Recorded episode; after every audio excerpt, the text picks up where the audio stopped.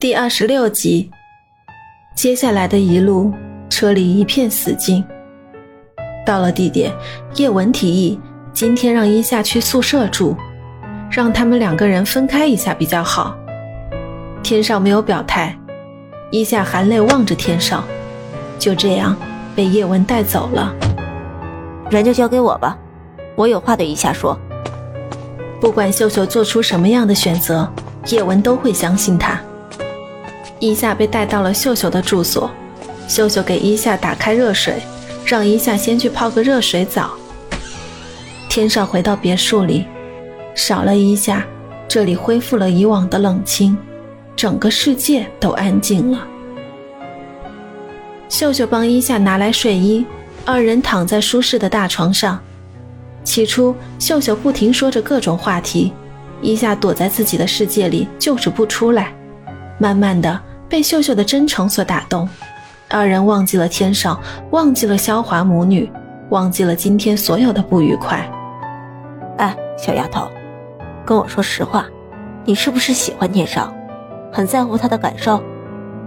怎么会？他那么自大，谁会喜欢上他呀？嘴上否认，但语气可不强硬。秀秀将小脸凑了上来，一下疑惑的往后躲着。你可想好了，天少为了你可是付出了好多的，难道你都无动于衷吗？没有你，他会很寂寞的。你也疯了？我们可都是男人啊，怎么可以？那我们现在都是女人，如果我说我有点喜欢上你了呢？眼神中带着坏笑盯着伊夏，伊夏知道这是在开玩笑，而天少对自己的态度在一天天的转变。虽说有时还是会对自己发火，但伊夏可以感觉得到，天少有时还是在乎自己的。秀秀拿起手机，翻阅里面的电话簿，翻到明天名字的时候，故意停住了。伊夏偷偷看过去，秀秀笑着说：“要不要打一个？”“才不要。”天少拿起电话，也想拨通伊夏的号码，可犹豫中动而又止。没有伊夏的一句晚安，真是无法入睡。不管你们怎么闹，终归还是要见面的，还要在一起工作，一起生活。伊夏，你要把所有的心思都用在杨氏集团，小不忍则乱大谋。想着秀秀的话，觉得他说的对，在自己最难的时候，是天少给自己的工作，帮助自己安身。我怎么可以把自己的情绪发泄给他呢？伊夏嘴角重新上扬，笑了起来，拿起电话给天少打了过去。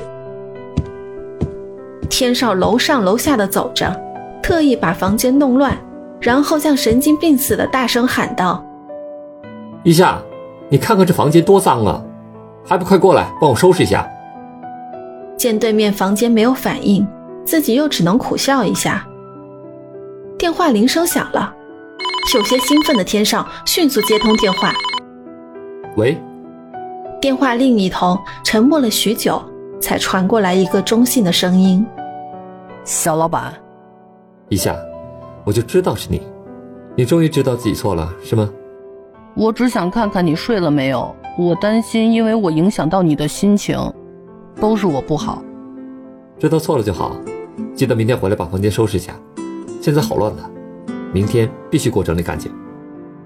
放心好了，一夏一定会完成任务的。一夏笑意正浓，秀秀也开心的笑成了花。等等，电话里的天少似乎想起了什么，一夏认真的听着。怎么了？你现在用的谁的电话？秀秀，这么晚了，你们两个一起做什么呢？伊夏双眸瞪圆，左手捂嘴，低头去看手机，是秀秀的，急忙说了一句，就挂断了电话。我还有事儿，先不说了。伊夏随手将电话关机，秀秀也表示忽略了这一点，二人尴尬的相互看着，接着又哈哈大笑起来。伊夏，等明天你就死定了。天少双眼充满敌意，手机在手里被紧紧握着。一夜的畅聊，伊夏与秀秀的感情加深，现在如同姐妹一样。伊夏只有和秀秀在一起的时候，才会轻松的做回自己。中午，二人手挽手的来到酒吧。天少今天来的特别的早，叶文看到也一脸惊讶。你们这是？叶文不是一个爱吃醋的人，他相信每一个人，就算是这样的画面。她也只是一时纳闷罢了。好闺蜜，秀秀丢给叶文一个顽皮的眼神。眼前的这两个人都是帮过自己的，叶文装作没看到似的，撇下嘴去工作了。另外一个人的脸色倒是不好看了。天少起身靠近一下，恶狠狠地训斥道：“昨天晚上在哪住的？都做什么了？”秀秀嘻嘻哈哈笑个不停。昨天在闺蜜家住的，你是知道的。伊夏语气中有挑衅的味道。见天少不知如何回答，又接着说道：“不是你让我多和女孩子接触的吗？怎么样，我表现的还可以吧？”天少的心里快崩塌了，可他又找到了一个自以为完美的理由。他不可以，因为他是叶文的人。你怎么可以去抢叶文的女人？理由很牵强。天少还表现得有些委屈，伊夏是第一次见到他这样。伊夏绕过天少，走进更衣间，天少傻傻地站在那里。秀秀向叶文解释着昨天晚上发生的事，生怕他会多心。听秀秀主动解释，叶文的心里当然是美的，可是有一点不明白：天少和伊夏到底是怎么回事啊？总感觉怪怪的。你还学过心理学呢，看来自学的就是不靠谱。什么意思？难道你不觉得天少喜欢一夏吗？什么？这个消息犹如晴天霹雳，叶文完全呆住了。告诉你个秘密，不要说出去。比这个还刺激吗？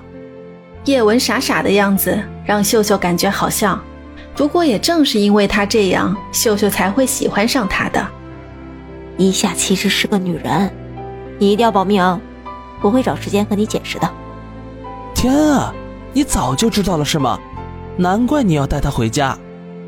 天少一副百无聊赖的样子。经过酒台的时候，叶文故意很大声的在那里自言自语：“其实啊，爱是无性别的，我没感觉到哪里不好啊。”喂，你说谁呢？天少突然变得激动，秀秀哈哈大声笑了出来。叶文故意惊讶地反问着：“你怎么了？我只是看到杂志上的一些评论而已。”哦，我听错了。本想再调侃天少几句，可是又不可以闹得太过了。几位顾客来到酒吧，后边还有一个尾随的身影，是李管家。一下见到此人，立刻走上前假装接待。李管家环顾四周，趁没人注意，将带来的一沓文件偷偷递给伊夏。那几个人呐，是夏雨集团的员工，有一个是部门经理。伊夏顺着李管家手指的方向望了过去，李管家继续讲述公司内部最近发生的一些事情。又有几笔款项被莫名动用，我打听到啊，是在外面成立了一家分公司。不少员工离职，好像都和这家公司有关系。他们要做什么？李管家，帮我查一下分公司。李管家没法待太久，把几个重要事项说完便离开了。